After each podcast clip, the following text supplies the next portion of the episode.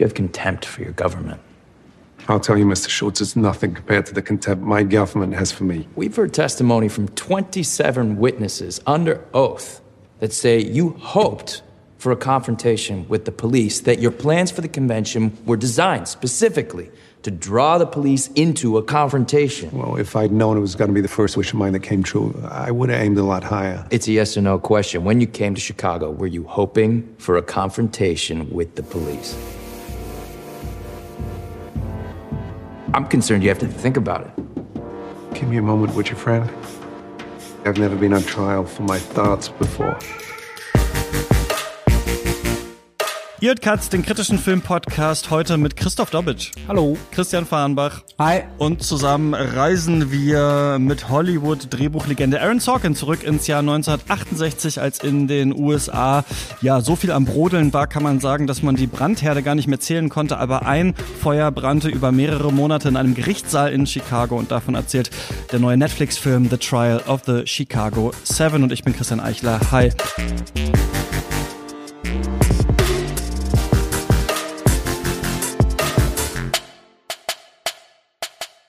Christoph, ähm, ein Historiendrama mit Comedy-Writing, flapsigen Dialogen, bekannten Schauspielenden in politischen Rollen, das so ein bisschen die Jetztzeit spiegelt.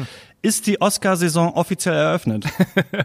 Fühlt sich ein bisschen so an, ne? Also äh, riesiges Ensemblestück, äh, die Leute spielen um ihr Leben und wenn man die Originalaufnahmen sieht, da ist eine Menge äh, Charade am Start, wo die Leute halt wirklich versuchen, eins zu eins ihre Vorbilder nachzumachen. Ja, also fühlt sich so an, als ob der für Drehbuch und fürs Ensemble eine Menge Preise einstreichen will. Äh, mal gucken, ob wir die vergeben möchten. die Betonung liegt auf will, ja, das finde ich ganz gut.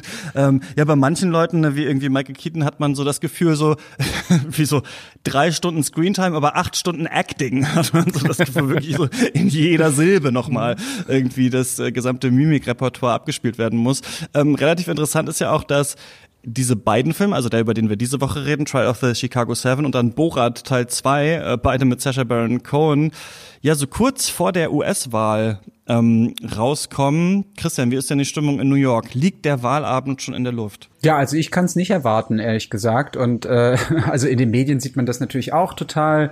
Wir haben jetzt äh, die Debatten nochmal und die Tage werden runtergezählt und ich glaube, die Leute möchten einfach, dass es bald vorbei ist. Ja, wie ist denn so die, wie ist denn so die Stimmung? Sag doch mal, ist irgendwie ähm, alle Zeichen auf beiden?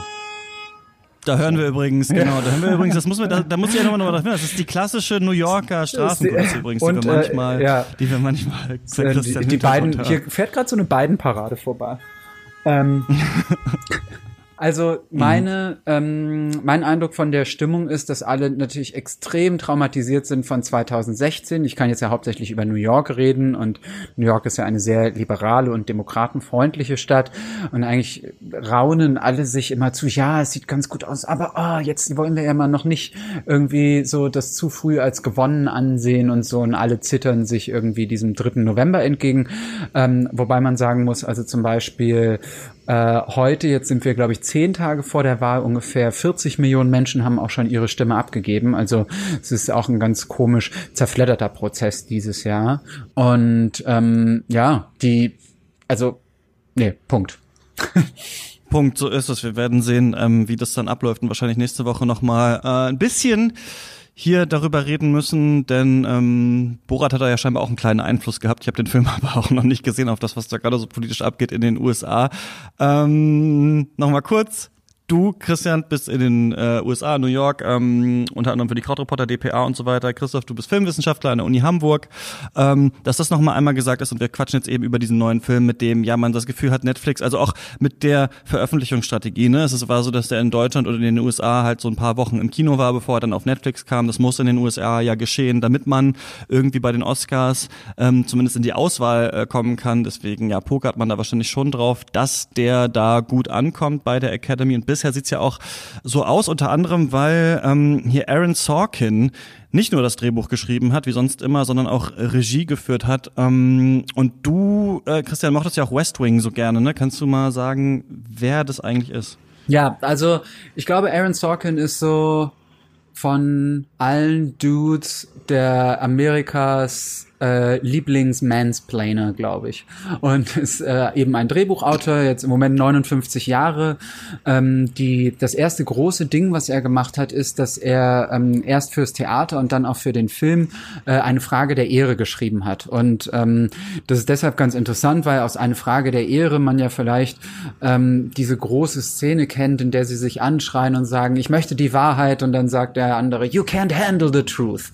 Und das ist so diese, diese großen Gesten, diese Szenen, das ist so das große Aaron Sorkin Markenzeichen. Also es wird immer sehr viel psychologisiert, es wird sehr viel didaktisch erklärt, man äh, hört eigentlich in sehr vielen Szenen direkt die politische Meinung des Autors heraus. Ähm, nach, auf, auf Filmseite neben eine Frage der Ehre hat Aaron Sorkin unter anderem äh, dann noch The Social Network geschrieben, was finde ich auch äh, interessant ist, denn im Prinzip ging es da ja darum, einen engagierten Film über äh, ein Internetnetzwerk, also Facebook zu schreiben ähm, und letztlich ja auch um juristische Prozesse im Zusammenhang mit einem sozialen Netzwerk. Äh, und das ist eben so sein Ding, also äh, dröge ähm, juristische, politische Stoffe so aufzubereiten, dass sie vor allen Dingen ein eher linkes Publikum engagiert mitnehmen. Ähm, immer mit der Gefahr, dass, wie gesagt, da einfach ein bisschen küchenpsychologisch reingearbeitet wird. Also bei Social Network vielleicht so als Zitat, da gibt's dann einmal die Frau, die zu äh, Mark Zuckerberg sagt so, ähm, du wirst immer denken, dass Mädchen dich nicht mögen, weil du ein Nerd bist, aber äh, so, ich möchte dir eigentlich sagen, das stimmt nicht, denn die werden dich nicht mögen, weil du ein Arschloch bist und so, ja. Und es gibt halt immer so diese Häkeldeckensprüche.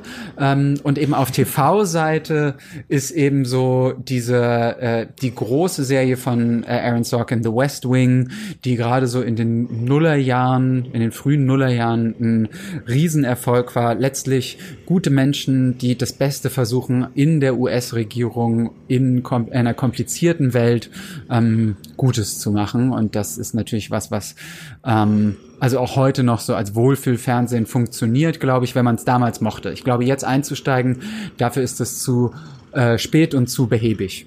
Ja, ist die Frage, wie gut ihm das dann jetzt hier gelungen ist ähm, in The Trial of the Chicago Seven. Ähm, Christoph, du kannst erklären, worum es geht. Musstest du noch mal irgendwie ein äh, paar Seminare besuchen zu US-amerikanischer Geschichte oder hast du es so hinbekommen? Äh, ich habe mich tatsächlich noch mal in die ganze Sache reingelesen. Das ist ja das Schöne bei diesen ganzen Biopics und wir haben es ja im weitesten Sinne mit einem Biopic von sehr vielen Leuten zu tun, dass es immer ein toller Startpunkt ist, um nochmal zu gucken, was ist da in Wirklichkeit passiert. Und ohne was vorwegzugreifen, aber die Wirklichkeit ist teilweise noch abstruser als das, was wir im Film sehen. Und deswegen war auch die Nachrecherche unglaublich spannend, um mal zu gucken, äh, was wurde reingenommen und was wurde auch ausgelassen in dem, was wir da aufs Tablett bekommen. Ich kann versuchen, das mal zusammenzufassen, äh, indem ich einen äh, Flachkörper in die amerikanische Geschichte mache. Also wir schreiben das Jahr 1968. John F. Kennedy ist tot. Sein ehemaliger Vizepräsident Lyndon B. Johnson sitzt im Weißen Haus und der Vietnamkrieg tobt. Johnson entschließt sich, die Truppen in Vietnam drastisch zu verstärken und verdoppelt dafür ungefähr die Einzugsrate der US Army. Wir mit sofortiger Wirkung. Das bedeutet, dass Tausende von jungen Männern in den Krieg ganz andere in der Welt geschickt werden und gar nicht so richtig wissen, wofür sie eigentlich kämpfen.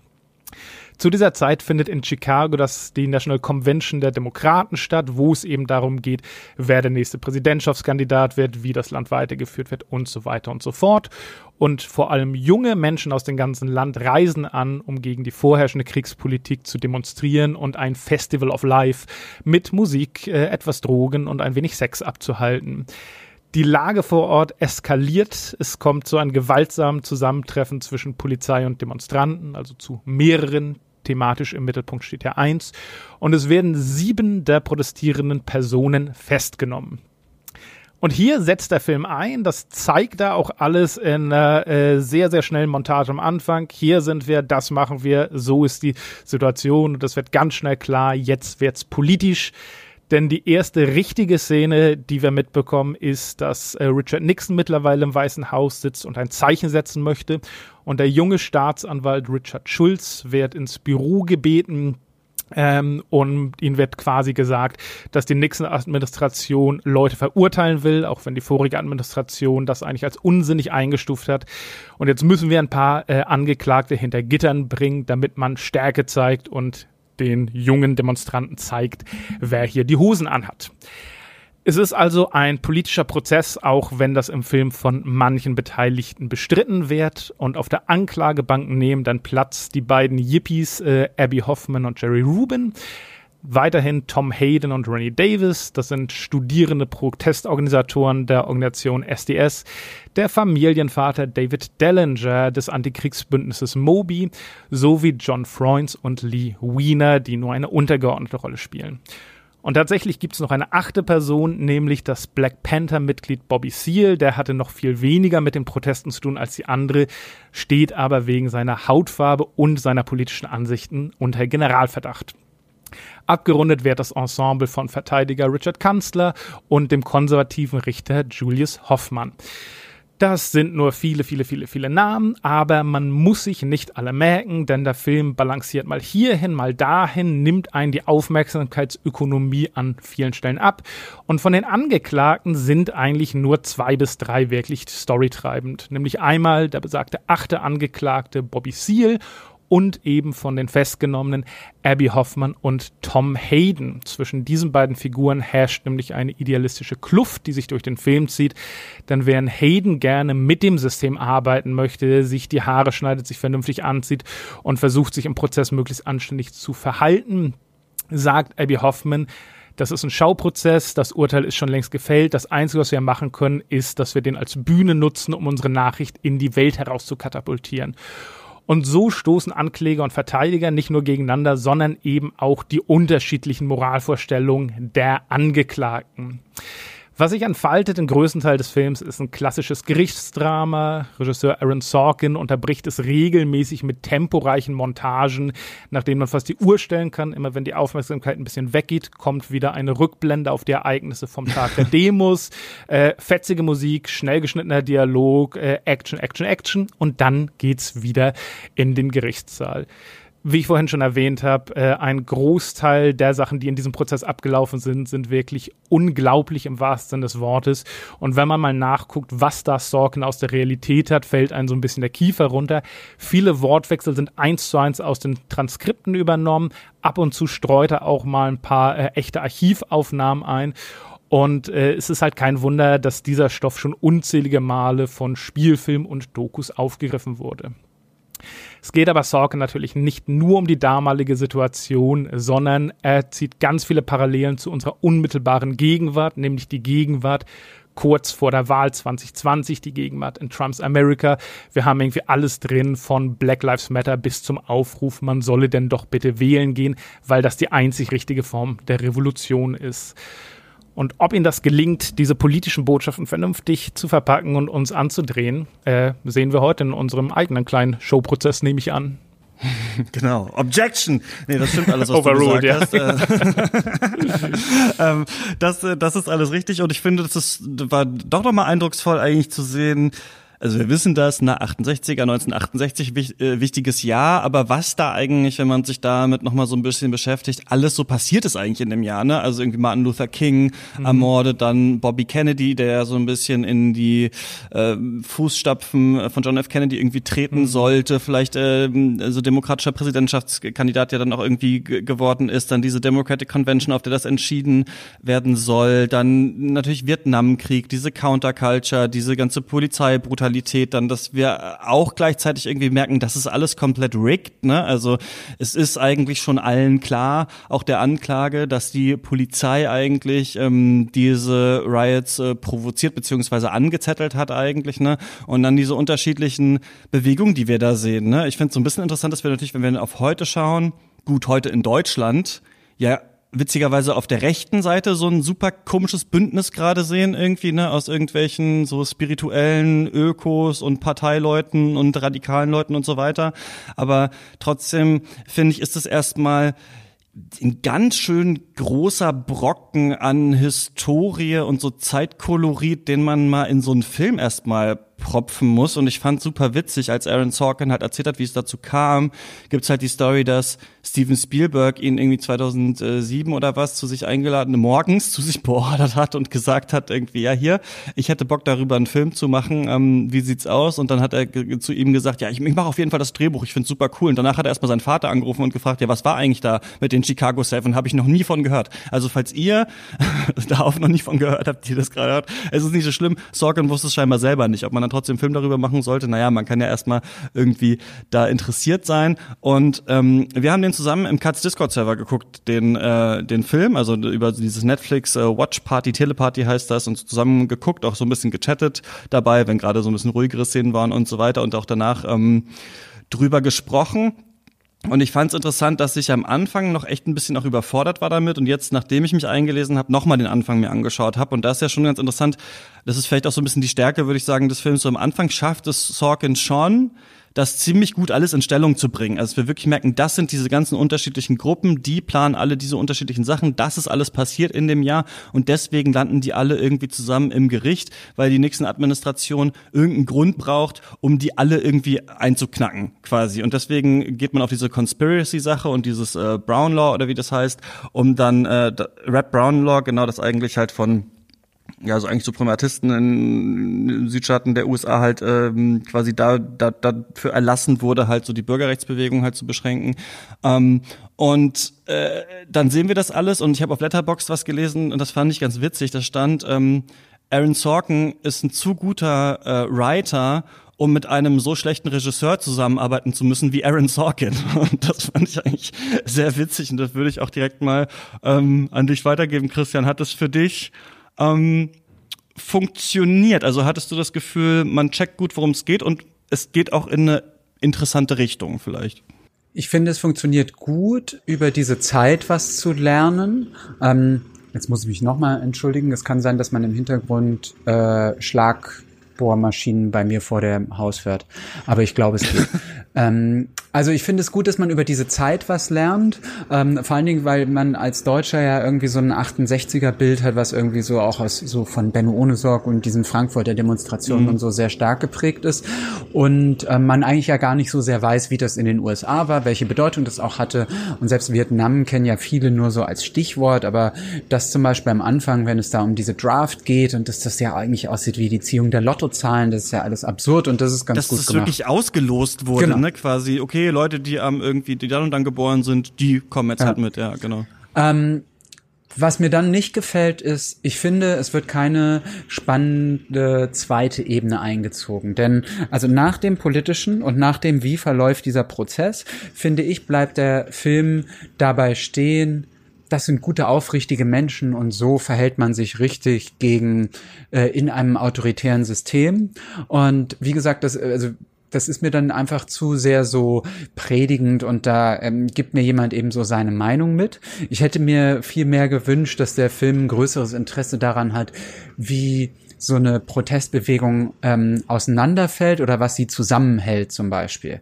Ähm, also da kann man ja auch was äh, heute draus lernen. Und dann mein zweites großes Problem ist, und also das hat eigentlich dazu geführt, dass ich das sogar auch nochmal alles rausgesucht habe, sind diese ständigen äh, Sorkin Manierismen, die er einfach immer benutzt und wo ich denke, das sind halt einfach so Klischees. Also und ich habe dann sogar gesehen, also drei davon, die ich mal ganz kurz erklären möchte, haben sogar auch eigene Namen. Also zum einen es gibt immer Walk and Talk, das ist am Anfang auch. Also so die Kamera kreist um Leute, die durch so Gänge laufen und über Flure und dann reden mhm. die immer miteinander und sie reden erst mit der einen Person, die verschwindet dann zur Seite und dann kommt die nächste Person. Und das ist auch so ein West Wing Ding und so und es soll natürlich immer zeigen, was für ein krass busy, dynamisches Leben diese ganzen Charaktere führen und so. Damit geht's ja schon die ganze Zeit los.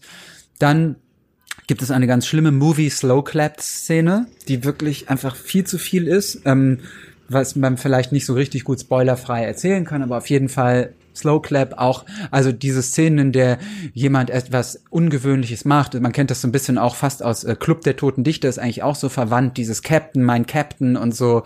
Und ähm, ja, also Movie Slow Clap, damit ist gemeint, es gibt irgendwo ein Publikum, es klatscht erst eine Person und dann steigen die anderen so ein, was, glaube ich, einfach in Wirklichkeit noch nie jemand erlebt hat. Also ich, so, es gibt's einfach nicht in echt. Außer ironisch das, eben. Ja. Genau, ja, so, genau. Und das Dritte, was äh, es auch gibt, finde ich, was einfach ein großes Problem hier in dem Film auch ist, ähm, Expository Dialogue. Also ähm, man, es gibt es auch so ein bisschen als äh, As you know, Bob. So, also der ein, die eine Figur erklärt der anderen Figur was, was diese andere Figur eigentlich wissen müsste, weil die ja auch ja. in dieser Welt lebt. I'm the leader of the Black Panthers. so, Beispiel, genau. Ja, so, ne? Ja, okay. Also, Bob, wie du weißt, geht es uns finanziell nicht so gut, nachdem wir beim Autounfall unsere beiden Kinder verloren haben und in eine Provinzstadt ziehen mussten. So, ja, also was natürlich der Bob genau wüsste, aber der Zuschauer braucht es als Information. Und ich finde, darunter leidet jetzt hier äh, ähm, Trial of the Chicago Seven auch extrem, weil einfach viel so Sachinformation untergebracht werden muss. Und das ist auch was, was für mich nicht funktioniert hat. Ja, und das ist für den Anfang ja eigentlich ganz okay, oder um uns so zu verorten. Und da würde ich sagen, kann man das im Drehbuch auch verzeihen, dass da erstmal alles in Stellung gebracht werden muss. Aber dann hatte ich beim Schauen die ganze Zeit so die Frage, okay, ist das wirklich so abgelaufen? Wirkt das jetzt nur auf mich komisch? Was wirkt da eigentlich komisch? Dann, wie du äh, Christoph gesagt hast, ähm, äh, wenn man so sieht, was tatsächlich passiert ist, war das ja tatsächlich so abgefahren. Ich glaube, was ich an sich auch spannend finde, ist diese Art, wie die einzelnen Parteien den Prozess für sich werten. Ja, also Bobby Seale, der quasi sagt, ich bin hier angeklagt, obwohl ich überhaupt gar nichts gemacht habe. Ich war nur in Chicago kurz, aber ich habe mit dieser ganzen Sache gar nichts zu tun. Ich kriege ja nicht mal meinen Anwalt. Da sehen wir genau auch, was der schwarze Struggle ja auch ist, auch schon damals zur Zeit. Und das ist ja eine krasse Spiegelung auch zu heute. Und dann diese beiden, ne, die Yippies und der SDS, wo die Yippies quasi sagen, wir nehmen das als große Show. Uns ist scheißegal, was hier rauskommt. Wir sind eh quasi dem Gefängnis geweiht, wir machen hier nur Party und die anderen, die sagen, wir versuchen das so ein bisschen zu verhandeln. Das finde ich eigentlich ganz interessant. Nur hat man dann so das Gefühl, dass Sorkin nicht umhin kommt, diese Expository-Ebene immer weiterzuziehen, noch bis zum Ende. Also wo Charaktere so große Streitgefechte haben, bei denen man das Gefühl hat, das müsst ihr euch doch vor 20 Jahren schon mal gesagt haben oder sowas. Das kann doch nicht jetzt rauskommen irgendwie so. Und so verstolpert er, finde ich, so diesen Film so ein bisschen, zum Beispiel dieser Anwalt auch von Joseph Gordon-Levitt gespielt, den sehen wir dann irgendwann nochmal mit seinen beiden Töchtern, die sich ein Eis kaufen gehen und man denkt sich auch in der Szene, wo Sacha Baron Horn halt diesen Afro hat und irgendwas Greenscreen-mäßig überhaupt nicht funktioniert hat scheinbar. Also irgendwie die Bäume da hinten sind ganz weich gewaschen und sowas. Und da hatte ich so ein bisschen das Gefühl, also einerseits weiß er nicht wohin, außer diese quasi zentralistische Sache, ja, alles ist gut, die Institutionen sind gut und in Amerika wird's äh, schon richten und einfach look and feel. Also ich finde, man kommt irgendwie nicht umhin, sich so das Gefühl, das Gefühl zu haben, wir sind alle bekannt, wir haben alle Bock auf den Oscar, wir haben uns jetzt mal die Perücken aufgesetzt und was Historisches gemacht. Also irgendwie es wirkt ganz oft unecht und es muss ja nicht so ein Film immer echt wirken, der kann ja auch absichtlich künstlich wirken, aber ich finde, hier fällt es einem schon stark auf, also wenn sie auf dieser Treppe zum Gerichtssaal steht, das sieht halt nicht aus wie eine Demonstration oder sowas, ne? Das, ist, das sieht halt alles sehr, sehr ähm, gestaged aus. Ja, Christoph, wie fandst du das? Ja, also ich hatte auch, um direkt bei dir anzuschließen, ich hatte auch das Gefühl, dass ich nie wirklich in 68 bin, dass ich nie wirklich in den Demos bin, dass ich die nie wirklich äh, auf dem Festival bin. Und hatte dann aber auch überlegt, okay, vielleicht ist das was was äh, als Stilmittel bewusst gemacht wurde um einfach den Film so ein bisschen zu entzeitlichen, weil ich bin äh, komplett überzeugt davon, Sorkin will eigentlich gar nicht über die 68er reden, sondern über die äh, 2020er quasi und da seine Nachricht hinschicken und das dann irgendwie viel Authentizität und viel, was eigentlich so uns richtig in die Zeit bringen würde, ein bisschen relativiert wurde, damit es eben an modernes Publikum einklingt. Und auch was äh, Christian New York vorhin gesagt hat, da schließe ich mich an, diese Figuren sind auch im realen Leben und im Film so interessant, dass eigentlich jede zweite von denen eigenen Film verdient hätte. Also wir hätten ähm, Abby Hoffman komplett folgen können, wir hätten den, den Rechtsanwalt äh, Consul folgen können, wir hätten Joseph Gordon-Levitt folgen können. Aber da er halt eben alles unterbringen will, da er diese ganzen Angeklagten und die Anwälte und die Zeit und die politische Situation und die aktuellen Botschaften, die er hat, alle da reinwerft, gehen die Leute im Endeffekt ein bisschen leer aus. Das ist ein, äh, das Herr der Ringe-Zitat, Butter auf zu viel Brot. Also es wird dünn gestrichen und niemand bekommt so richtig äh, das Fleisch, was der Figur zusteht. Aber ein, eine Sache muss ich tatsächlich noch hinzufügen, damit ich es äh, aus, aus äh, meinem Kopf hab. Ähm, das und ich werde ein bisschen mehr spoilern, äh, als Christian New York es gemacht hat. Die Slow-Clap-Szene ist grauenhaft. Ich war den kompletten Film über eher positiv angetan und zum Ende hin nimmt er alle Kleinigkeiten, die mich an ihn gestört haben, packt's ins Finale und bläst es auf 110 Prozent auf. Ich habe dieses Jahr wenig im Kino gesehen, leider wegen Corona. Deswegen ist es ohne weiteres das schlechteste Filmende des Jahres für mich. Vielleicht das schlechteste Filmende seit lang.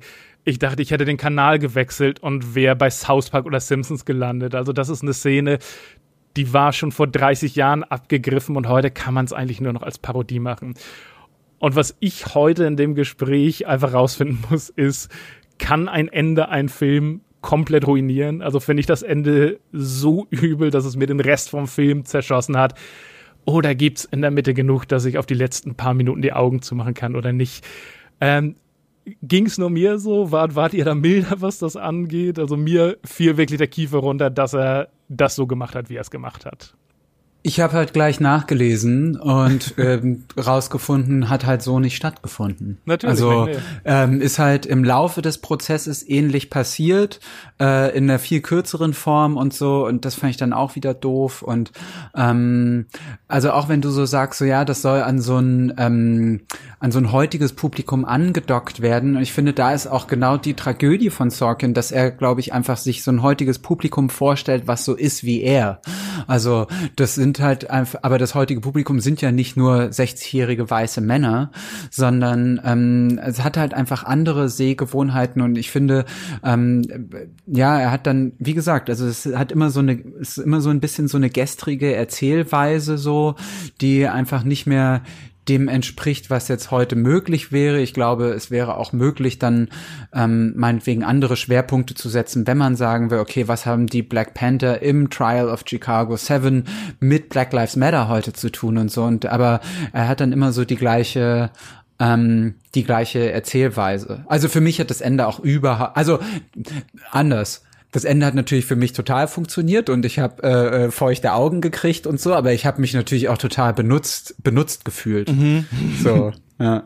Ja, und es ist halt diese Huldigung der Truppen, ne? Also ähm, am Anfang wird das ja noch ein bisschen diverseres Bild vom Vietnamkrieg gezeichnet, in dem Hayden eben sagt, so ja, dass da eben auch sehr viele Vietnamesen, Vietnamesen äh, und viel, natürlich viel mehr als US-Amerikaner, Amerikanerinnen gestorben sind und so weiter. Also man sieht schon, der SDS hat das alles ja. auf dem Schirm, aber dass am Ende nochmal dann so diese Truppen, so diese Menschen alle aufgezählt werden und so weiter, und dass es dann darum geht und auch diese, ja, schon ein bisschen krasse Idee, dass er sagt, ähm, Joseph, Joseph Gordon-Levitt's Charakter, also von der Anklage da ist denen eigentlich so ganz wohlgesonnen und denkt ja. eigentlich, die sind eigentlich so ganz gut. Also ich sag auch nicht, dass man heutzutage nur noch Filme machen soll über die Leute, die wir irgendwie historisch als die Guten oder sowas sehen. Nee, gar nicht. Und klar, es ist natürlich auch interessant, jemanden zu sehen, der vielleicht eher im republikanischen Lager ist und eher zweifelt und so weiter. Aber irgendwie hat man damit so ein bisschen, also was ich jetzt nachgelesen habe, ist, dass er tatsächlich dachte, es gab eine Conspiracy.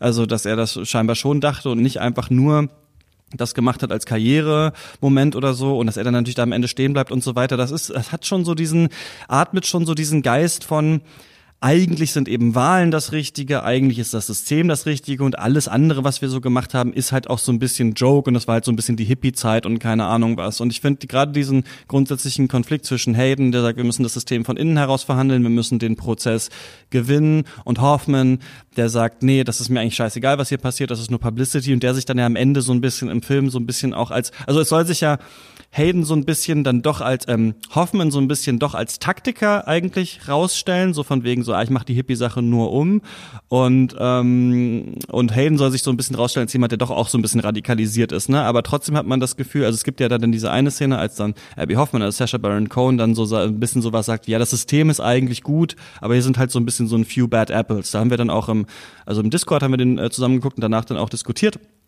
mit den Leuten, da meinte Lukas, hat auch nochmal kurz so diese Transcripts gescannt und findet das dann nicht. Also es scheint für was zu sein, was dann einfach auch äh, Sorkin ihm so in den Mund gelegt hat. Und das ist, finde ich, natürlich die große Frage. Und da muss ich auch wirklich sagen, also, dass ich das jetzt nicht eins zu eins analysieren kann, sondern nur mit dem, was ich jetzt zur Vorbereitung gemacht habe. Das fände ich jetzt interessant. Also ihr habt beide schon angesprochen und ich ja auch. Sorkin will nicht nur in der Geschichte sein, sondern will uns auch was zu heute sagen. Aber was genau will er uns eigentlich sagen? Also will er uns, also seht ihr hier die Rollen klar verteilt? Kann man quasi so sagen, okay, Abby Hoffman, das sind vielleicht so die Bernie Bros eher und äh, der SDS, das sind dann vielleicht eher so die beiden Leute, die gemäßigteren und die Black Panthers sind dann eben heute Black Lives Matter und auf der anderen Seite ist vielleicht Joseph Gordon-Levitt's Charakter sowas wie so ein gemäßigter Republikaner, weil der Judge auf jeden Fall ist schon fucking Donald Trump, oder? Also auf jeden Fall hat man ein ganz starkes Gefühl. Ich meine, der vergisst dauernd Namen, verwechselt dauernd Sachen, ist irgendwie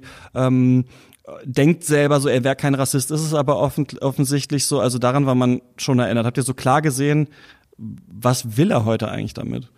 Also ich glaube mal, ich glaube nicht, dass Aaron Sorkin so nuancierte Meinungen zu Bernie Sanders und Black Lives Matter hat. Ich glaube, das ist einfach ein sehr großer Nostalgiker, der sich nach so einem aufrichtigen Anzug Amerika der 60er, 70er, 80er zurück, äh, also zurücksehend. Ähm, auch diese berühmteste Szene aus Newsroom, wo ähm, es darum geht, dass Jeff Daniels so gefragt wird, ähm, so wie man Amerika wieder also wie man Amerikas Rolle in der Welt irgendwie garantieren könnte oder sowas. Und er setzt dann sechs Minuten an, warum Amerika gar nicht mehr so groß ist, aber it used to be great, aber ist es nicht mehr und so. Und das ist ja immer irgendwie so sein Thema. Ich, ähm, das ist so, also für mich funktioniert das auch überhaupt nicht mehr. Wie gesagt, das ist für mich Teil davon, von diesem, von diesem Gestrig sein. Aber, und ich glaube, dass er eigentlich eben was die Linken, was die Bürgerrechts- oder die schwarzen Bewegungen angeht, ähm, und auch ganz extrem, was zum Beispiel Frauen angeht, blinde Flecken hat. Es gibt nicht einen guten, es gibt nicht eine spannende Frauenrolle in äh, Sorkin-Filmen. Ich würde mich da gerne, also vielleicht so CJ bei West Wing und so, aber Frauen zu schreiben fällt dem wahnsinnig schwer und es, ich finde es immer cringe. Also genauso wie hier schon äh, jetzt auch. Ich meine, die einzige interessante Figur ist diese ähm, so diese Undercover-Polizistin so ein bisschen, aber ansonsten Femme darf fatal Undercover-Polizistin so, muss man ja fast sagen. Genau, ja. ja, und ansonsten dürfen die halt irgendwie so witzige also die dürfen halt so ein bisschen so snarky dazu liefern. Also so, nein, wir nennen es einfach Conspiracy Office und so. Die Leute finden das cool. Oder sie dürfen halt so wie auch in der furchtbaren letzten Szene dann ganz kurz nochmal aufstehen, um ihren Ehemann anzuhimmeln, dass der Ehemann das Richtige getan hat. Aber wirklich spannende, vielschichtige Frauenfiguren, Riesenproblem. Ich finde auch, was Sorkin hier leider nicht macht, ist dass, äh, äh, also ist viel das Wort eben schon mal, dass er nuanciert an die Sache rangeht. Für mich wäre das halt alles sehr viel spannender, wenn es verschiedene Standpunkte gäbe, die ungefähr gleichwertig sind oder die man zumindest so ein bisschen in Erwägung ziehen könnte. Aber es wird relativ klar gemacht, hier ist das System und äh, das ist von Anfang an eigentlich äh, antagonistisch ausgelegt und alle wissen das und jeden ist die Sache klar und dann gibt es halt diesen Konflikt zwischen Hayden und Hoffman und auch das wird zum Ende hin äh, komplett klar gezeigt, also wer, wer da recht, also äh, sind, also steh zu deinen Überzeugungen und manchmal musst du halt einfach äh, so, so ein bisschen frech sein und ein bisschen Herz zeigen und dann ist es so, dass sich alles in Anführungszeichen zum Guten wendet, wie wir im Bild sehen, aber leider nicht im Text. Und für mich war zum Beispiel sowas wie eine Frage der Ehre, um also ganz weit zurückzugehen, insofern so genial, weil diese sehr berühmte Jack Nicholson-Szene, auch wenn er eindeutig der Antagonist ist, ähm, wer sie nicht kennt, man kann sie äh, überall irgendwo in Auszügen oder ganz finden, die hatten eine Menge Wahrheit. Und die hatten Standpunkt, der ganz mies und ganz menschenverachtend ist, aber bei dem man sich trotzdem sagen kann, okay, aber es ist ein Standpunkt. Also was er da sagt, ähm, dieses Land muss verteidigt werden, irgendjemand muss Menschen abschießen und äh, ihr linksliberalen Leute, ihr wollt das nicht, aber ihr wollt, dass jemand das für euch tut und das ist die Wahrheit, die ihr nicht akzeptieren könnt. Ich stimme damit nicht überein, aber ich glaube der Figur, dass sie so denkt. Und sowas fehlt mir halt mhm. im Trial of Chicago 7 vollkommen. Also Joseph Gordon-Levitt, das beste Beispiel. Also wir wissen, dass er irgendwann auf sein Gewissen hören wird und selbst da ist die Ambivalenz weg. Also ich habe nirgendwo einen Gegenstandpunkt, nicht mal den von, von Tom Hayden, ich habe nirgendwo einen Gegenstandpunkt gesehen, den ich irgendwie nachvollziehen konnte, wo ich dachte, ja, okay, hier haben wir was 50-50 und hier ist es kompliziert, sich auf eine Seite zu schlagen. Und Sorkin wusste immer, was die Seite war und das finde ich leider ein bisschen enttäuschend. Hm. Ja, er zweifelt sehr, sehr wenig. Ähm, Tom Hayden noch, Fun Fact, den ich recherchiert habe, 17 Jahre lang der Ehemann von Jane Fonda. Jane Fonda, na ja. Voll gut. Und dann später auch im Kongress gewesen so. Ja, ja. Ähm, aber ich habe noch eine andere Frage an euch und zwar, wir haben es ja jetzt schon mehrfach angeschnitten, dass es ja auch so ein bisschen so fast so ein Kostümdrama ist. Hat es für euch funktioniert, dass es so viele Stars sind, oder wäre es ein besserer Film, wenn die Schauspieler unbekannter sind? Ich fand's hat's albern gemacht. Also ich fand vor allem, wenn gesagt habt, ja, die sind irgendwie in ihren 30ern, Sasha Baron Cohen da, der halt fast 50 ist, so ein bisschen. Also ich fand, dass es ähm, auch dadurch, dass also ich hatte auch das Gefühl, manche hatten mehr Lust und manche weniger, sich so in diese Rollen rein zu begeben. Also Sasha Baron Cohen sieht halt sehr aus wie ähm, Abby Hoffman, aber ähm, Eddie Redmayne sieht eigentlich wenig aus wie Tom Hayden zum Beispiel, je nachdem. Also vielleicht habe ich auch ein, andere Fotos von ihm gesehen, so. Aber äh, ich hatte so ein bisschen das Gefühl, man hat hier so ein bisschen genommen, wer gerade so jetzt Lust darauf hatte und gerade so noch so ein bisschen hot ist oder so ein bisschen Oscar-Material ist. Eigentlich sollte ja Will Smith zum Beispiel, ähm, Bobby Seale zum Beispiel spielen. Also mich hat's gestört, aber das ist so eine Sache, finde ich. Ich finde, man kann ja dann stärker auch in die Künstlichkeit gehen. Also wenn du sagst, wir machen Courtroom-Drama, das soll sowas Theatrales haben, dann mach doch nur Pappwände äh, oder sowas. Dann mhm. versucht es doch nicht alles so mega aufzugeilen. Dann zeig doch so ein bisschen etwas anderes. Erzähl uns doch was vom System. Und so habe ich so ein bisschen das Gefühl, Sorkin hatte Bock auf den Stoff, hat dann sehr viel gelesen, hat die dann alle äh, besetzt, ein bisschen Sorkin Magic gemacht und die Radikalität vielleicht nicht erkannt. Und dann ähm, hat es irgendwie so ein bisschen gepasst. Ne? Also ich meine, die Sache, ob wir jetzt wirklich ähm, doch, da würde ich würde zustimmen, Christoph, dass man, dass ich, dass ich, dass ich sage, ich würde schon alle Seiten hier in diesem Gerichtssaal aus deren Sicht gerne verstehen. Ich würde schon gerne auch verstehen, wie kommt die Anklage, ähm, also nicht nur alles ist rigged, aber auch so welche ähm, Beliefs haben die, wie kommen sie dazu und so weiter, wie prallen die ähm, aufeinander. Ich finde aber, und das würde ich euch auch noch fragen wollen, eignet sich denn dieser, gerade dieser Prozess für so ein Courtroom-Drama oder brauchen wir bei einem Courtroom-Drama das nicht doch ein bisschen, dass wir denken, die Jury ist unparteiisch, der Richter ist einigermaßen unparteiisch, die beste Seite kann gewinnen. Also ich finde, dass es auch ein, interessante, ein interessantes Trial ist, das zu verfilmen, weil wir schon von Anfang an wissen, die werden hier eh nichts reißen. Und dadurch ist natürlich auch so ein bisschen so eine, so eine Spannungsebene auch weg. Ich weiß nicht, ob das für euch, ich finde, es macht es ein bisschen interessanter, aber auf lange Sicht merkt man dann, ja, vielleicht doch nicht. Ja. Ich würde gerne auf eure beiden Punkte ganz kurz eingehen. Also erstmal äh, sehr schnell auf die Schauspielerebene.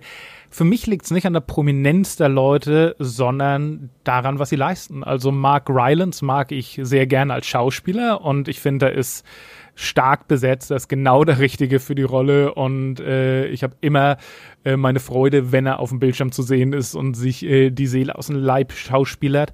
Frank Langella als Richter finde ich tatsächlich auch ziemlich stark, also er wirkt nie wie jemand, der einfach nur böse ist oder halt ein reiner Antagonist, sondern ich nehme ihn halt diesen verdatterten Alten, der aus der Zeit gefallen ist, ziemlich gut ab aber tatsächlich will der Film einfach, dass äh, Leute Rollen spielen, für die sie gerade nicht ausgeschnitten sind. Leider Sacha Baron Cohen, der äh, als Imitator von Hoffman gut ist, aber er kriegt quasi eine Szene spendiert, in denen er Jack Nicholson sein müsste. Also da, da ist äh, eine große Anhörung. Er sitzt äh, da im Kreuzverhör drin und müsste uns eigentlich eine Oscar-Performance geben und das ist er nicht. Und auf der anderen Seite fand ich eben, und ich werde hoffentlich nicht seinen Namen falsch aussprechen, äh, Jaha Abdul Matin, äh, den zweiten, The Second, der Bobby mhm. Seal spielt, den hatte ich aus Watchmen zum Beispiel. Ne? Oder, oder halt aus, aus sagen, Black Manta, ja, aus, aus Aquaman. Genau. So, ne? Hatte ich gar nicht auf der Liste. Fand ich fantastisch, ist halt aber auch wahrscheinlich die spannendste, äh, die tragischste Person in diesem. Also der hatte richtig viel zum Spielen und hat es halt auch fantastisch gemacht für mich. Also von daher, es lag nicht immer in Schauspielern, sondern auch welche Parts sie hatten und was sie leisten mussten und was sie leisten konnten. Ähm, und von daher also, dass das Ensemble funktioniert für mich da ganz, ganz anständig. Was, Christian, wo warst du gerade eben noch? Mm, Inszenierung, die, also die, quasi die, die, die, also einen Courtroom-Drama zu sehen, genau, bei dem wir schon von Anfang an wissen, okay, genau, das kann es eigentlich, kann da, eigentlich da, da klopfe ich nochmal an. Ähm, da würde ich dir nämlich tatsächlich widersprechen. Also für mich ist ein Markenzeichen der Courtroom-Dramas halt immer dass es ein, ein immenses Uphill-Battle ist. Also wenn du dir die großen äh, Courtroom Drama der, der, Geschichte anguckst, von To Kill a Mockingbird angefangen, äh, Zwölf Geschworenen, The Verdict und so weiter und so fort, muss eigentlich immer die Ausgangssituation sein, eigentlich kann man den Fall gar nicht gewinnen. Und mhm. der Zauber in diesen äh, großen Filmen besteht halt immer darin, dass man dann doch das Gefühl, ah, jetzt könnte es klappen und dann wird man zurückgeworfen, ah, jetzt könnte es klappen und dann wird es zurückgeworfen und manchmal fällt eine Entscheidung so oder so, aber für mich ist es halt sehr äh, genre-typisch und auch was, was ich klasse finde, dass du eigentlich die Ausgangsposition so baust, wir können eigentlich nur verlieren, aber wir geben trotzdem unser Bestes und kämpfen bis zum Schluss. Mal gucken, ob wir es schaffen. Ja, und ähm, ich finde, man, das ist eigentlich interessant, dass du sagst, genau, das ähm, kann ich nachvollziehen. Ich finde auch, man kann Zocker nicht vorwerfen, dass er gar irgendwie quasi jetzt gar keine interessanten oder naja, weiß ich nicht, ob es interessante Ideen sind, aber immerhin Ideen, die er irgendwie umsetzt. Also wenn wir uns das Extrembeispiel sagen, wenn wir nehmen äh, die zwölf Geschworenen, ne, und sagen, da kriegen wir den ganzen Prozess ja nur anhand dessen, was die Jury sich im Hinterzimmer erzählt, präsentiert. Also wir sehen ja hier niemanden, der tatsächlich angeklagt ist oder oder sowas. Ne? Wir erzählen es nur aus Erzählungen. Und Sorkin macht es ja immerhin so dass er uns den Aufbau präsentiert und dann gipfelt das aber nicht in diesem Chicago Riot, sondern auf einmal zack, wir sind im Courtroom, die Leute sind alle da und wir wissen, wenn wir uns nicht das vorher alles durchgelesen haben, gar nicht so richtig, was genau passiert ist. Und dann trifft er ja die Entscheidung, dass wir dann in Rückblenden sehen, was sich da abgespielt hat und wie die verschiedenen Personen ähm, dazu Stellung beziehen. Finde ich an sich ganz gut. Die Musik war da halt viel zu übertrieben. Diese die ganzen Demonstrationsszenen waren halt, also das sind dann genau da, also da, da geht er dann wieder ins Klischee. Aber das fand ich eigentlich ganz interessant. Es gibt später eine Szene, in der ähm, Eddie Redmaynes Charakter und Mark Rylance quasi zusammen so ein bisschen diese Defense-Situation durchspielen und wir denken und wir sehen das auch nochmal mit Rückblenden zusammengeschnitten und sehen dann so ein bisschen, ah, jetzt haben wir quasi hier eine Courtroom-Szene, die gar nicht im Courtroom ist und später werden wir im Gerichtssaal nochmal die gleiche Szene sehen, dann sehen, was der Unterschied ist und dann merken wir irgendwann, ach nee, er macht hier einen anderen Kniff, er geht eigentlich doch in irgendeine andere Richtung so. Ich finde, er hat so kleine Ideen, die nicht schlecht sind, aber das ganze Gros der ganzen Geschichte, das zieht sich komplett auf die Seite des Establishments und guckt halt von heute drauf und guckt so von heute drauf, so wie wir vielleicht auch drauf gucken und sagen, ach ja, ist ja ganz interessant, das gab es scheinbar auch mal, ach wichtig, dass es das gab und äh, jetzt klopfen wir uns an die Schulter, denn jetzt muss Biden Präsident werden. Aber dieses Biden muss Präsident werden, ist ja so ein Gefühl, das ihr bestimmt auch manchmal habt, in den USA muss es jetzt zurück zur guten alten Zeit, aber die war auch schon nicht gut. Also die war nur nicht so scheiße, wie das jetzt ist. Und deswegen finde ich, hat er doch dann zu wenig Sympathien für vielleicht die Black Panthers oder tatsächlich für die Counterculture, um wirklich zu zeigen, wohin könnte es auch noch gehen? Was wurde da eigentlich diskutiert?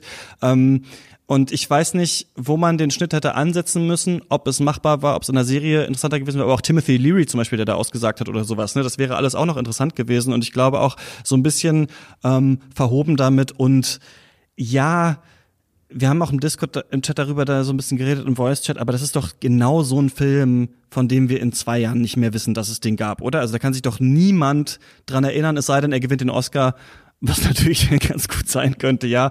Aber ich habe auch das Gefühl, dass der im Gegensatz zu so anderen Oscar-Filmen auch international auch nicht so gut zu vermitteln ist, weil es eben, weil es doch so etwas ist, was von so einer US-amerikanischen Relevanz ist, die man vielleicht auch draußen gar nicht so richtig checkt. Ja. Und ich finde, es ist genau die Art Film, die jetzt nicht mehr den Oscar gewinnt, weil die Academy sich in den letzten Jahren verändert hat, glaube ich. Also das ist so, das ist das so glaube ich übrigens auch, ja. ein Film für so die die The Green Book Academy, so die, also wenn es noch mal so ein, so ein irgendwie so ein Systemfehler gibt, aber es ist überhaupt kein Film für die Moonlight Academy. So, und ich glaube, dafür sind die jetzt zu diverse und durchschauen das irgendwie, dass das so.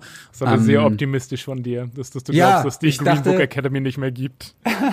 ich dachte jetzt einfach mal. Aber so ein bisschen habe ich auch das Gefühl, es ist out, oder? Es ist einfach ein bisschen out, wie, wie, wie, wie das hier ja, ähm, gemacht ja. wurde. Aber was würdet ihr denn sagen? Muss man, also ihr könnt noch alles auch sagen, ähm, aber muss man diesen Film äh, gesehen haben? Ich wollte jetzt auch irgendwie nur so meinungsstark und faktenarm einfach mal einen Vlog einhauen. ähm, ich finde, man kann den Film gut schauen als zwei Stunden leidlich interessantes Telekolleg, wenn man keine Lust mehr hat, auf Trumps Tweets zu schauen und irgendwie so ein bisschen so eine Sehnsucht mit äh, hat. Christian, damit haben wir alle schon vor längerer Zeit aufgehört. Das ist nur noch eine Sache bei euch. das stimmt. Auf, äh, genau, wenn man eine Sehnsucht nach der guten alten Zeit hat. Ähm, Und wollte noch eine Mini-Sache sagen, weil du es auch gerade kurz angesprochen hast, aber ich wollte es nicht äh, äh, äh, ähm, unkommentiert vorbeiziehen lassen. Diese Musik ist wahnsinnig furchtbar. Also ich habe mehrmals gedacht, ich habe in einem Tab, äh, äh, also ich habe noch einen Tab offen, der so automatisch so Werbung für so Online-Rollenspiele über so World of Warcraft oder so öffnet. Und plötzlich donnert mir das dann so entgegen, dass ich meinen Gnom aussuchen soll, was auch so absurd war, diese Musik, also fand ich auch ganz schlimm.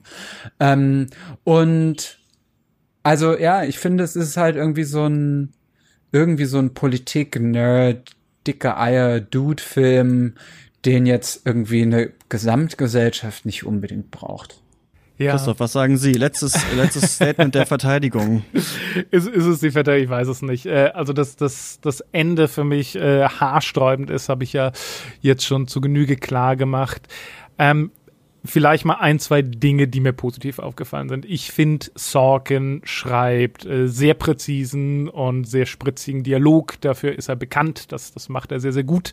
Und er fühlt sich auch in Gerichtssälen auf jeden Fall wohl. Also fast jeden Film, den man von ihm sieht, ähm, die Serien kenne ich leider nicht, aber von Eine Frage der Ehre angefangen über Social Network und Molly's Game ist immer so diese ganze Sache mit den äh, Gerichtsverfahren etwas, wo ich das Gefühl habe, aha, da beschäftigt er sich mit und da hat er Lust drauf. Und ich glaube, er hat auch Lust drauf, politisch was zu bewegen, was ihn ja nicht so weit entfernt von den Menschen, die er hier porträtiert. Ich denke, anders als viele Blockbuster heutigen Zeit, die sich ein paar aktuelle Themen rausgreifen und denken, ah ja, hier könnten wir noch ein bisschen MeToo reinmachen und hier ein bisschen Black Lives Matter und so weiter und hier kommt ein bisschen Trumpism.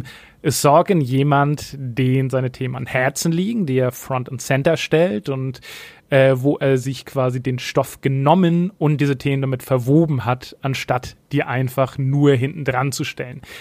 Das finde ich alles gut und ich finde es auch sehr gut, dass der Film temporeich ist und dass der Film eben unterhaltsam ist, trotz seiner Laufzeit. Was er dafür opfert, ist für mich halt so ein bisschen die Ernsthaftigkeit, die Tiefe und die Facetten.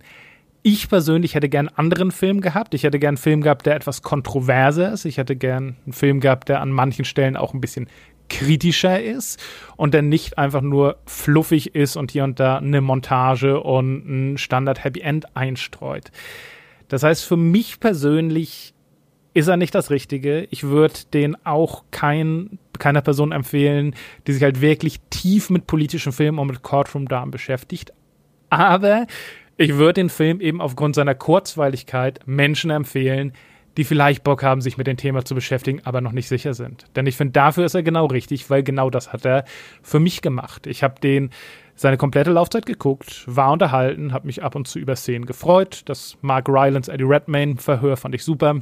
Ich habe mich ab und zu über Szenen geärgert, aber am Ende wollte ich mehr über diese Geschichte erfahren. Und wer halt mit Hollywood Fluff zurechtkommt und da ein Sprungbrett braucht, um sich halt mit den realen Hintergründen zu beschäftigen.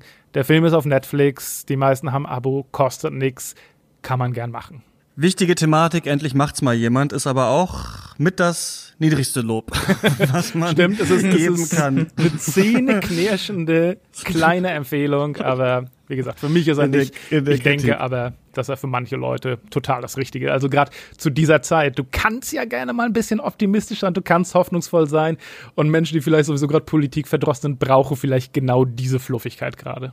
Ja, oder man erstickt dann dran. Mhm. Ähm, ich finde trotzdem, dass, äh, was mir noch gerade einfällt, ist, glaube ich, ich glaube, was es für mich ein bisschen verwässert hat, ist, dass ähm, wir sehen am Anfang, wie sie da hinkommen und dann geht der Try los und dann treffen die sich so im Hintergrund und reden erstmal so miteinander. Und ich glaube, ich hätte gerne vorher länger gesehen, was sind die unterschiedlichen Strategien und das dann erst so im also dass man bei jedem wirklich versteht und vielleicht wirklich bei vier Seiten, was genau ist die Strategie, was exakt versucht man hier zu erreichen, wie genau will man es darstellen lassen. Und dann hast du so ein Tovabo im Gerichtssaal und merkst immer, der eine macht gerade das, der andere macht gerade das und dann können wir das auf die politische Situation so ein bisschen deuten. Ich glaube, ein Film an sich, der fragt, muss, müssen Probleme parlamentarisch angegangen werden oder lieber auf der Straße, ist ja die große Frage, mit der sich Fridays for Future auch gerade so ein bisschen rumschlägt, ne? Ähm, auch gerade wo der Protest nicht mehr möglich ist, ist, glaube ich, an sich sehr interessant, aber ähm, ja, Sorkin hält sich dann doch ein bisschen zurück, würde ich sagen, am Ende. Und das ist genau, glaube ich, ja so eine Position, die wir dann mit beiden kriegen, so eine Fake-Position der Mitte wahrscheinlich auch. Aber ähm, ja, The Trial of the Chicago Seven kann man jetzt auf Netflix schauen. Im Discord haben wir es ja schon gemacht. Ähm, falls ihr den gesehen habt, dann schreibt uns gerne, wie ihr das so fandet. Und vielleicht, das würde mich nochmal stärker äh, interessieren, wie genau seht ihr die politische Aussage, die hier getroffen wurde? Wer steht für euch für was? Ähm, was will Sorkin eigentlich damit erreichen? Ähm, habt ihr sonst noch irgendwas Gutes gesehen, ihr beiden, in letzter Zeit? Ich würde anknüpfend an Trial of the Chicago Seven ähm, empfehlen oder als Alternative empfehlen, auf Sky oder Magenta TV in Deutschland Miss America zu schauen. Eine achteilige Miniserie, die hier bei Hulu produziert wurde in den USA, die die Geschichte der ähm, konservativen Frauenbewegung in den 70ern erzählt. Also es ist die Geschichte von Gloria Steinem und von in der Hauptrolle Kate Blanchett spielt Phyllis Schlafly, eine ähm, ja konservativ, erzkonservative, sehr manipulative Frau, die auch in ihrer Argumentation auch als eine der Wegbereiterinnen von Donald Trump später gilt. Und ich finde, in den acht Folgen lernt man wesentlich mehr über die USA, man lernt wesentlich mehr über die Fragen, also man wird wesentlich mehr angeregt, über die Frage nachzudenken, wie man möglicherweise selber reagiert hätte. Und ähm, es ist ein interessanteres Bild der Zeit, was man jetzt nicht so ähm, als so von oben herab wahrnimmt. Also Miss America. Ich habe tatsächlich als Vorbereitung jetzt für diesen Podcast die äh, 2007, glaube ich, erschienene Doku Chicago 10 gesehen, die sich eben an den Originaltranskripten orientiert und das mit so digitaler Animation und Schauspielern als Synchronsprecher nachstellt. Ich war leider nicht komplett begeistert, weil ich den Stil auch ein bisschen aufdringlich fand, aber äh, der gibt auf jeden Fall nochmal einen zusätzlichen Einblick in den Prozess, was ich ganz interessant fand. Ich hatte ein bisschen vorher tatsächlich bevor ich wusste, dass wir den Film besprechen, auch nochmal äh, Medium Cool geguckt. Ein Film, der quasi äh, New Hollywood mit auf den Weg gebracht hat und der Spielfilm mit Dokumentaraufnahmen verbindet und eben insbesondere von den Riots der Democratic Convention 1968. Also äh, da ist der Regisseur mit der Kamera rausgegangen, hat das aufgenommen und für seinen eigenen Film benutzt. Und wie man den Film findet, ist so ein bisschen Ansichtssache, aber filmhistorisch ist er total interessant. Kann man machen. Abgesehen davon bin ich in so einem Halloween-Marathon mit meiner Freundin drin. Äh, ich zeige ihr äh, viele Meilensteine des Genres, die sie noch nicht kennt. Und wenn es da noch gute Tipps gibt, was wir äh, in die Liste mitnehmen sollen, dann bin ich natürlich entweder in den Kommentaren oder bei Discord sehr gespannt. Hinweis, mein liebster Horrorfilm, auf den wir hinausarbeiten, ist äh, The Thing von John Carpenter. Äh, mal schauen, was andere Leute in den Ring zu schmeißen haben. Mm, ich schmeiß auf jeden Fall, nein, ist eigentlich kein Horrorfilm, aber ich bin ja gerade an David Cronenberg dran, weil wir bald das David Cronenberg Special machen und ich äh, schaue diesmal nicht chronologisch. Ich hatte nur mal Naked Lunch gesehen, sonst gar nichts von ihm. Wir schaffen aber auch nicht alle seine 100.000 Filme, sondern nur äh, 10 und ich gehe jetzt so ein bisschen durch, wie ich Bock drauf habe und habe jetzt gerade Crash geschaut von 1996, ähm, basiert auf einem Roman von J.G. Ballard, ähm, der der sehr umstritten aufgenommen wurde. Viele auch gesagt haben, sehr schlechter Cronenberg-Film. Es geht um so ein Pärchen, die haben so eine offene Beziehung eigentlich und er gerät in einen Autounfall und irgendwann merken die, dass sie das irgendwie so antörnt, diese Autounfälle und geraten in so eine Untergrundsekte, die Autounfälle stagen und sich daran aufgeilen und dann Sex in zerschrotteten Autos haben und sowas. Und ich finde diesen Film wirklich genial, weil man den auf so viele Arten lesen kann. Also was das bedeutet, diese Autounfälle, warum die da sich da so dran aufgeilen, dann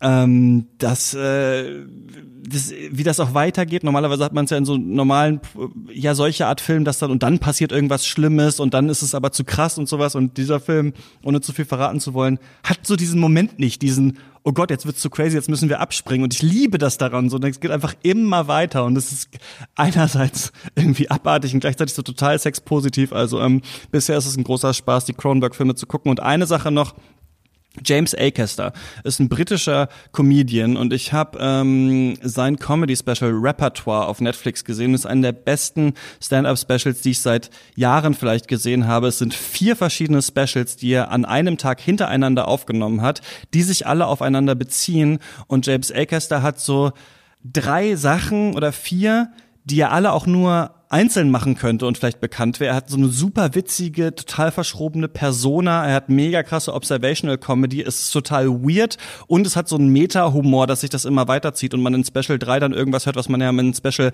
1 gesehen hat und am Ende loopt das sogar so ein bisschen ineinander. Also es ist so was Comedy angeht, eventuell nicht eine Revolution, aber eine krasse Evolution auf jeden Fall von dem, was man gerade gibt. Also wer irgendwie an Stand-up-Comedy interessiert ist, ähm, sich James Akers der Repertoire auf Netflix anschauen, lohnt sich wirklich. Am Anfang braucht man ein bisschen, bis man so checkt, wohin geht das, wie ist der drauf. Ähm, erstes Special mal durchhalten, dann sieht man nämlich schon, wie das sich wieder aufeinander bezieht und dann mal weiterschauen. Ähm, war, war total super. Alles klar. Dann danke ich euch, dass ihr mit mir nochmal ins Jahr 1968 ähm, gereist seid, ihr beiden.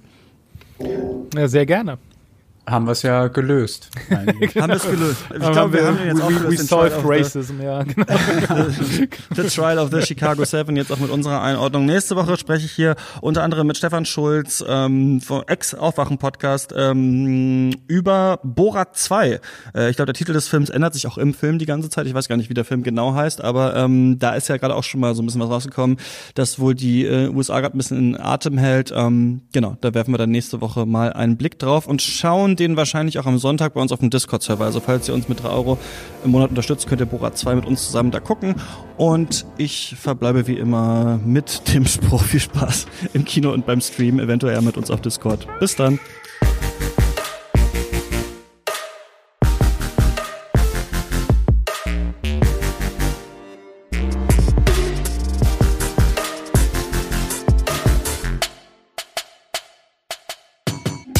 Ist eine Produktion von mir, Christian Eichler und ihr könnt mich natürlich immer erreichen unter katzpodcast.yahoo.com, auf Twitter at chr-eichler oder auf unseren Instagram- und Facebook-Seiten und so weiter und so fort. Und an dieser Stelle danke ich wie immer allen Leuten, die Katz äh, finanziell unterstützen und das Projekt erst möglich machen.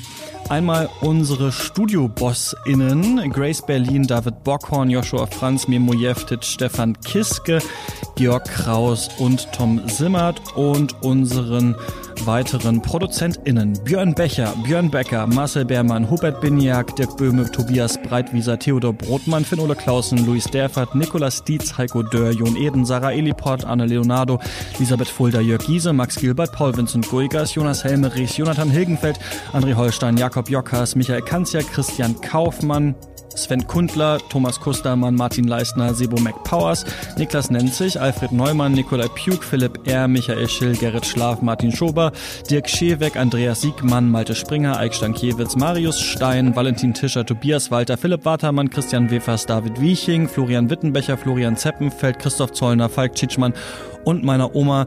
Wir hören uns hier nächste Woche bei Borat und lesen voneinander im Discord. Macht's gut.